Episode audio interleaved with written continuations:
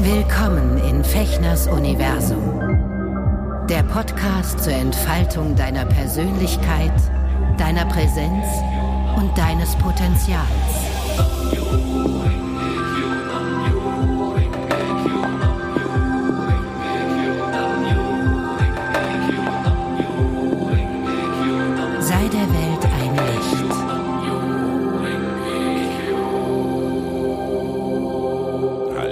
Hallo, hallöchen, ihr Lieben. Herzlich willkommen zu einer weiteren Folge von Eckerschuschchen im Herzen der Menschen Freude bereiten. Hier in meinem Podcast-Universum.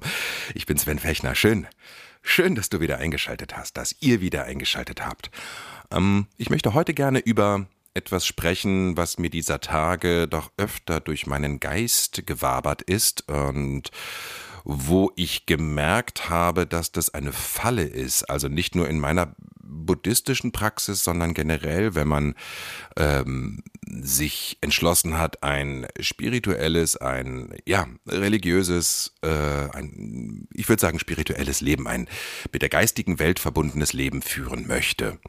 Ja und ähm, bei mir war das so, als ich anfing mit der buddhistischen Praxis, war ein so ein Schlagwort, was ich natürlich sofort aufgenommen habe, hat auch mit meinen karmischen Mustern zu tun.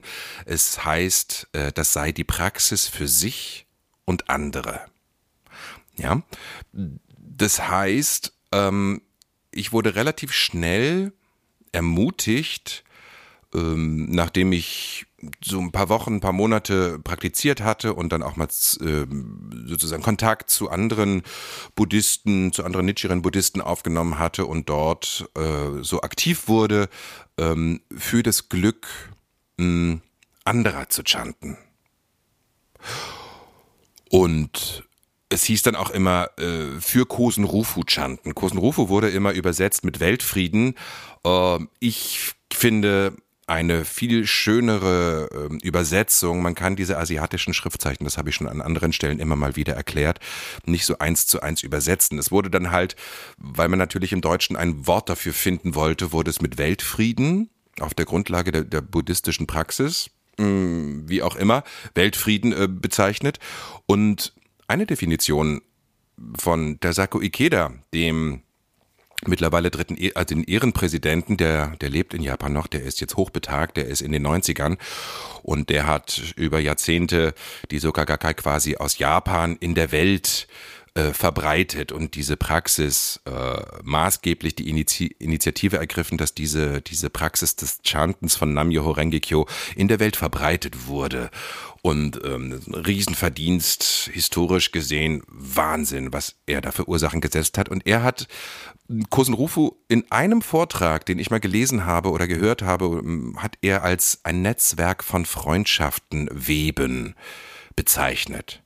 Ja, wenn wir das hinkriegen, äh, ein Netzwerk von Freundschaften in unserem unmittelbaren Umfeld zu weben und zu knüpfen und daran zu arbeiten, hm, äh, zu arbeiten hört sich schon wieder so stressig an, ne? und dafür zu wirken, sich dafür dem zu widmen, Freundschaften, nachhaltige Freundschaften und äh, äh, konstruktive Freundschaften zu pflegen, Austausch zu pflegen, immer mehr Wertschätzung zu üben und so, dass das letztendlich dazu führt, dass die Welt zu einem friedlicheren Ort wird. Und er hat das selber vorgelebt, er hat äh, große Interviews geführt äh, und hat sich auch sozusagen im Hintergrund politisch engagiert und hat dort wirklich ähm, Ursachen gesetzt, die ich beeindruckend finde. Und das geht alles darauf zurück, dass er äh, dieses Kosen Rufu so, so äh, definiert hat und für sich umgesetzt hat. Im allgemeinen äh, Alltag der buddhistischen Praxis war es dann aber immer so, und ähm, das soll jetzt keine Kritik sein, sondern einfach, ich möchte meine Erfahrungen weitergeben, damit vielleicht der eine oder die andere, die diese Praxis ausprobieren, egal ob in einer Gemeinschaft oder nicht, nicht in diese Falle reintappen. Ja, also eins meiner karmischen Tendenzen in meinem Leben ist, ich habe immer das Gefühl gehabt, dass ich nicht dazugehöre. Ja, das hat was mit meiner Familiensituation zu tun. Ähm, auf jeden Fall ist es ein ganz tiefes Thema in meinem Leben. Ich arbeite daran, ich harmonisiere das. Aber als ich mit 25 anfing zu praktizieren, hieß es dann immer, ja, ähm, Chante für das Glück äh, deiner Familie oder Chante für ähm, ne, die Menschen, die durch dich angefangen haben zu praktizieren. Also ich hatte die immer schon die Fähigkeit, diese Praxis so zu erklären und so ähm, schmackhaft zu machen, dass viele Leute das ausprobiert haben, auch damals. Ne? Also äh, ich weiß nicht, wie ich das gemacht habe oder wie ich das heute mache, auf jeden Fall habe ich äh, immer ein gutes Händchen dafür gehabt. So, das heißt, ähm, es gab teilweise Zeiten, wo ich dann natürlich für meine Familie gechantet habe, weil ich einfach auch große Schwierigkeiten da hatte. Und ich dachte immer, okay, wenn ich jetzt für das Glück meiner Eltern chante und äh, für, ähm, für, für das Glück meines Bruders, mit dem ich auch zwischendurch Stress hatte und so, ich meine, das glücklicherweise lange her. Wir sind mittlerweile wirklich sehr, sehr gut verbunden miteinander. Aber es gab auch andere Zeiten, wo es stressig war. Mm. Und dann hatte ich aber auch noch teilweise dort in Celle ähm, haben wirklich sehr, sehr viele Menschen angefangen zu chanten, auch als ich dann in Hannover gelebt habe und äh, dort in dieser buddhistischen Gemeinschaft mich immer mehr engagiert habe. Das heißt, ich hatte so fünf, sechs, sieben, acht Menschen, für die ich mich verantwortlich gefühlt habe, weil die ja durch mich diese Praxis kennengelernt haben und ähm, es hieß immer, ähm, die Menschen bleiben dabei und, und, und chanten, wenn man selber für sie chantet. Also quasi dieses, diese Shakobuku-Ebene. Shakobuku ist so ein, oh, so ein ausgelatschter Begriff aus dem Japanischen, den ich wirklich, der mir fast nicht mehr über die Lippen geht, weil ich ihn so, so äh, daneben finde. Also Shakobuku heißt, ich kann mich täuschen, aber ich bin mir ziemlich sicher, ähm, den Willen brechen ja, im, im, im Original, im Japanischen. Und ähm, das bedeutet einfach sozusagen die Illusionen aufgeben und zu erkennen, dass man selber Buddha ist. Ja, und das hieß dann immer, dann war man der Shakobuku-Vater und äh, mein Shakobuku, die Person, die jetzt, was weiß ich, seit drei, vier Wochen ähm, chantet, ähm, die zu unterstützen sie einzuladen, zu sagen, komm, wir machen das zusammen, wir lernen das Gongyo zusammen, diese traditionelle Rezitation des Lotus Sutra zu Beginn, ne, aus zwei Kapiteln des Lotus Sutra und, und, und, und. Und äh, ich gebe zu, bei meiner Tendenz, besonders ähm, alles besonders gut machen zu wollen und richtig machen zu wollen und eigentlich immer der Beste sein zu wollen, aus einem tiefen Minderwertigkeitsgefühl heraus, äh, dann, wenn ich das nicht mache, keine Berechtigung habe, mit dabei zu sein, dazuzugehören, ein Teil einer Gemeinschaft, einer spirituellen Familie zu sein, hat mich das ähm, mega gestresst. Das hatte einen Vorteil, ich habe viel gechantet, aber ich habe wirklich äh, zu viel gechantet und zwar für andere und habe mich zu wenig auf mich konzentriert und erstmal mein Glück quasi ähm, äh, ähm, die, die Grundlagen dafür gesetzt. Ja, und ähm, das hat mir nicht gut getan, das muss ich ehrlich zugeben.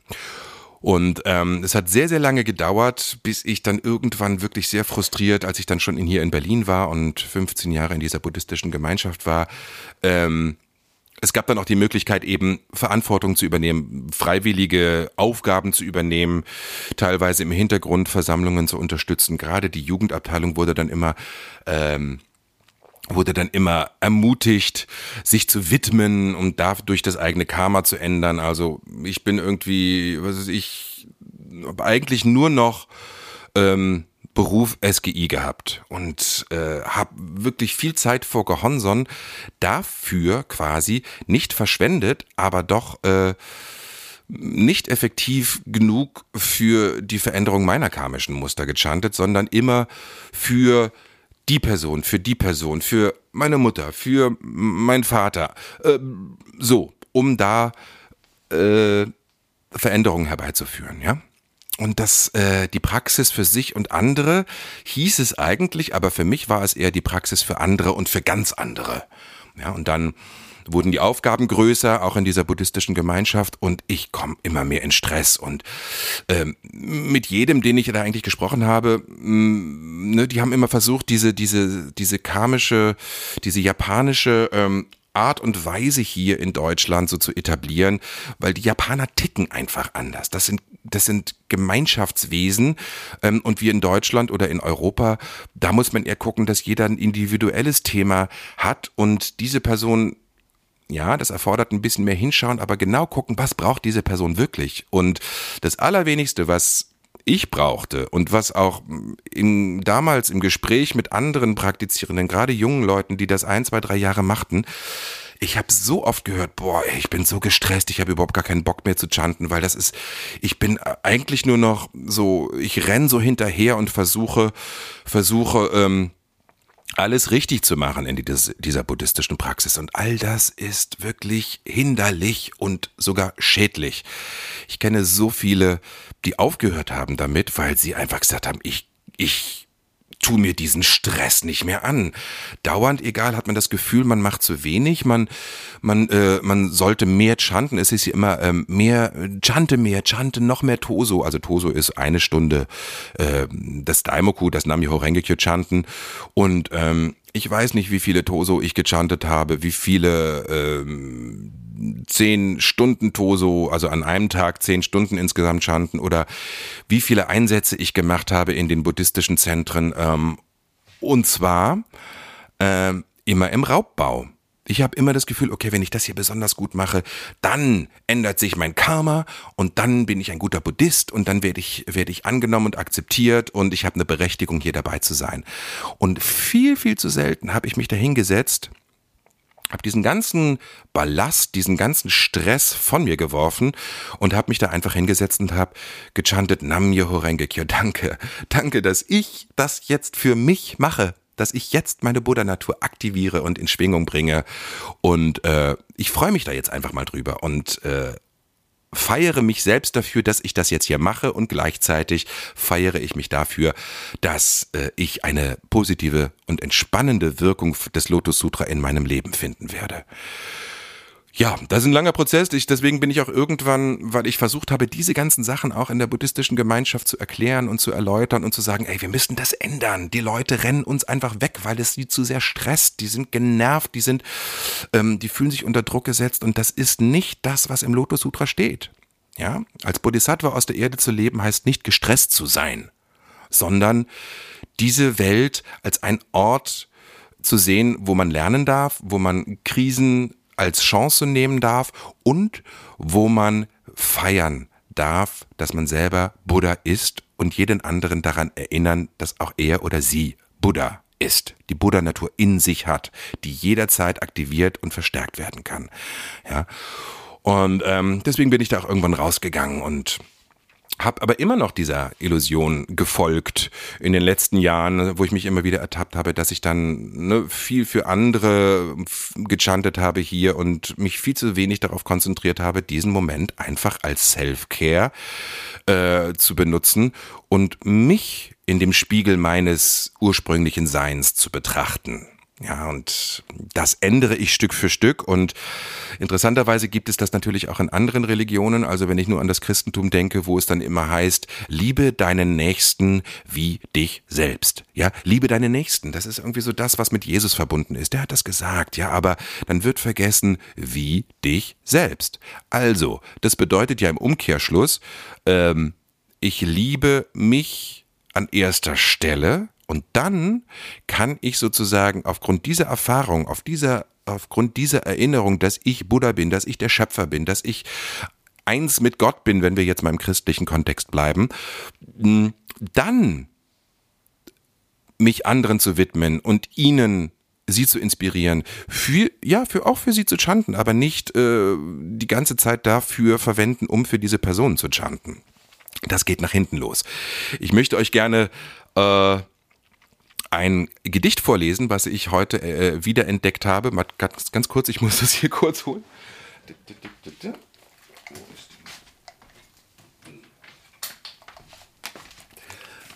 Läuft ja super, wenn man nicht wirklich vorbereitet ist. Also, so, jetzt habe ich's. Äh, und zwar heißt dieses Gedicht. Ich weiß gar nicht, wie es heißt. Ich lese es euch mal vor. Es ist übrigens aus dem Mittelalter, äh, 11., 12. Jahrhundert von Bernard von Clairvaux. Und das Gedicht oder dieser Text wird zugerechnet 10.090 beziehungsweise von 10.090 bis 1153 hat dieser Mensch gelebt. Interessanterweise zur gleichen Zeit wie Nichiren Daishonin. Und er hat geschrieben, wenn du vernünftig bist, wenn du vernünftig bist, erweise dich als Schale und nicht als Kanal, der fast gleichzeitig empfängt und weitergibt, während jene, ja, jene wartet, also während die Schale wartet, bis sie gefüllt ist. Auf diese Weise gibt sie das, was bei ihr überfließt, ohne eigenen Schaden weiter. Lerne auch du nur aus der Fülle auszugießen und habe nicht den Wunsch, freigebiger zu sein als Gott. Die Schale ahmt die Quelle nach, die Quelle nach. Erst wenn sie mit Wasser gesättigt ist, strömt sie zum Fluss, wird sie zur See. Du tue das Gleiche. Zuerst anfüllen und dann ausgießen. Die gütige und kluge Liebe ist gewohnt, überzuströmen, nicht auszuströmen. Ich möchte nicht reich werden, wenn du dabei leer wirst. Wenn du nämlich mit dir selber schlecht umgehst, wem bist du dann gut? Wenn du kannst, hilf mir aus deiner Fülle. Wenn nicht, schone dich. Bernard von Clairvaux. Ja, dieses ich bin teilweise während meiner buddhistischen Praxis auf dem Zahnfleisch gekrochen und habe gedacht, irgendwie ich gehe hier durch die heftigsten Täler. Ich hatte überhaupt keine Kraft. Und dann hieß es doch, und jetzt widme dich der Verwirklichung von Kosenrufu und jetzt mach Shakobuku und dann wirst du dein Karma ändern. Also ich kann nur jedem empfehlen, der das ausprobiert, egal ob du äh, eben in einer Gemeinschaft bist oder nicht. Ganz, ganz gefährliches Pflaster. Das tut nicht gut, ganz im Gegenteil, es saugt dich aus und das führt dich irgendwann in den spirituellen Burnout. Also achte gut auf dich. Erst wenn deine Schale gefüllt ist, dann läuft sie über und dann kannst du sozusagen aus diesem Überfluss, den du in dir entdeckt hast, wenn du die Buddha-Natur genährt hast und sie kräftig ist und pulsiert und du Lust hast auf das Leben und Dinge aus der Metaebene wirklich klar ähm, sehen kannst und differenzieren kannst und sogar vielleicht erklären kannst irgendwann, wenn du in diese Philosophie deiner spirituellen Praxis eingetaucht bist und äh, die, das Wunder und die, die, die, die, diese Klarheit und Präzision dahinter erkennst, dann kannst du das weitergeben. Aber nie, wenn deine Schale sowieso schon kurz äh, davor ist, ausgetrocknet zu sein. Also dazu möchte ich euch ermutigen. Ja, und es geht nie darum, äh, gut zu sein in einer spirituellen Praxis oder der Beste zu sein oder alles richtig zu machen. Das wir werden niemals ankommen, sondern es ist ein tägliches Hin und Her, ein tägliches Spiel und ein Ringen um einen guten Lebenszustand. Das Ringen um eine gefüllte Schale. Ja. Und ähm, zum Abschluss dieser kleinen äh, Folge heute möchte ich euch noch ein Zitat von Veit Lindau äh, mitgeben, was ich die Tage gelesen habe. Ich lese gerade in diesem wunderbaren Buch Genesis, die Befreiung der Geschlechter. Ähm, er spricht da eben auch viel äh, spirituelle Richtungen und Religionen an und er bezieht sich hier in diesem Zitat äh, als Beispiel auf den christlichen Kontext, aber ihr könnt es auch austauschen in jegliche Richtung. Er sagt nämlich, ich weiß nicht hundertprozentig, ob Gott existiert oder nicht. Ja, du kannst es auch austauschen, ob die Buddha-Natur existiert, ob äh, Brahman existiert oder nicht. Ich sehe es als ein Zeichen von menschlicher Reife und Mut an, diese Unwissenheit nicht nur auszuhalten, sondern sich ihr hingeben zu können. Ich versuche also, mein Leben so zu leben, dass es Sinn ergibt, wenn Gott existiert und auch wenn nicht. Also was ich spannend finde, Nam von Nam-Myoho Rengekyo ist ja, bedeutet ja auch widmen, sich hingeben. Ne? Und er spricht hier von, äh, ich sehe es als ein Zeichen von menschlicher Reife und Mut an, diese Unwissenheit, ob es die Buddha-Natur gibt oder nicht, äh, äh, nicht nur auszuhalten, sondern sich ihr hingeben zu können. Ja, und das ähm, verstehe ich eins zu eins mit diesem Gedanken, äh, dass äh, die Buddha-Natur äh, ein Mysterium ist. Also es das heißt auch das mystische Gesetz von Ursache und Wirkung. Ne? Und ähm, ich kann es dir nicht beweisen, dass das funktioniert. Ich kann es dir nicht wissenschaftlich empirisch beweisen. Aber meine Erfahrung über die langen Jahre und meine kontinuierliche immer wieder Reflexion, äh, was, was diese Praxis betrifft und was vor allen Dingen auch die Philosophie dahinter betrifft, haben mir gezeigt, dass es einfach einen wahnsinnigen Nutzen hat und mein Leben heute so aussieht, wie es aussieht, ähm, wo ich vor 25 Jahren nie von geglaubt hätte, dass das funktioniert, weil ich war echt am Arsch. Also ich habe echt, äh, ich hätte mein Leben richtig schön in den Sand gesetzt. Ja, also fällt mir noch ein Zitat ein von Rosenstolz. Hätte ich mein Leben nicht so in den Sand gesetzt, hätte ich dich nicht in der Wüste getroffen. So war das bei mir mit dem Lotus Sutra. Ich musste es mein Leben erst richtig in den Sand setzen und es musste richtig eine Sackgasse sein, bis ich in dieser Wüste ähm, das Lotus Sutra getroffen habe. Halleluja in diesem Sinne. Und ähm, ja, euch einen schönen Tag noch, einen schönen Abend, einen schönen Morgen, was auch immer ihr macht, wann auch immer ihr diese Folge hört. Bis zum nächsten Mal wieder hier in meinem Universum. Macht's gut, ihr Lieben.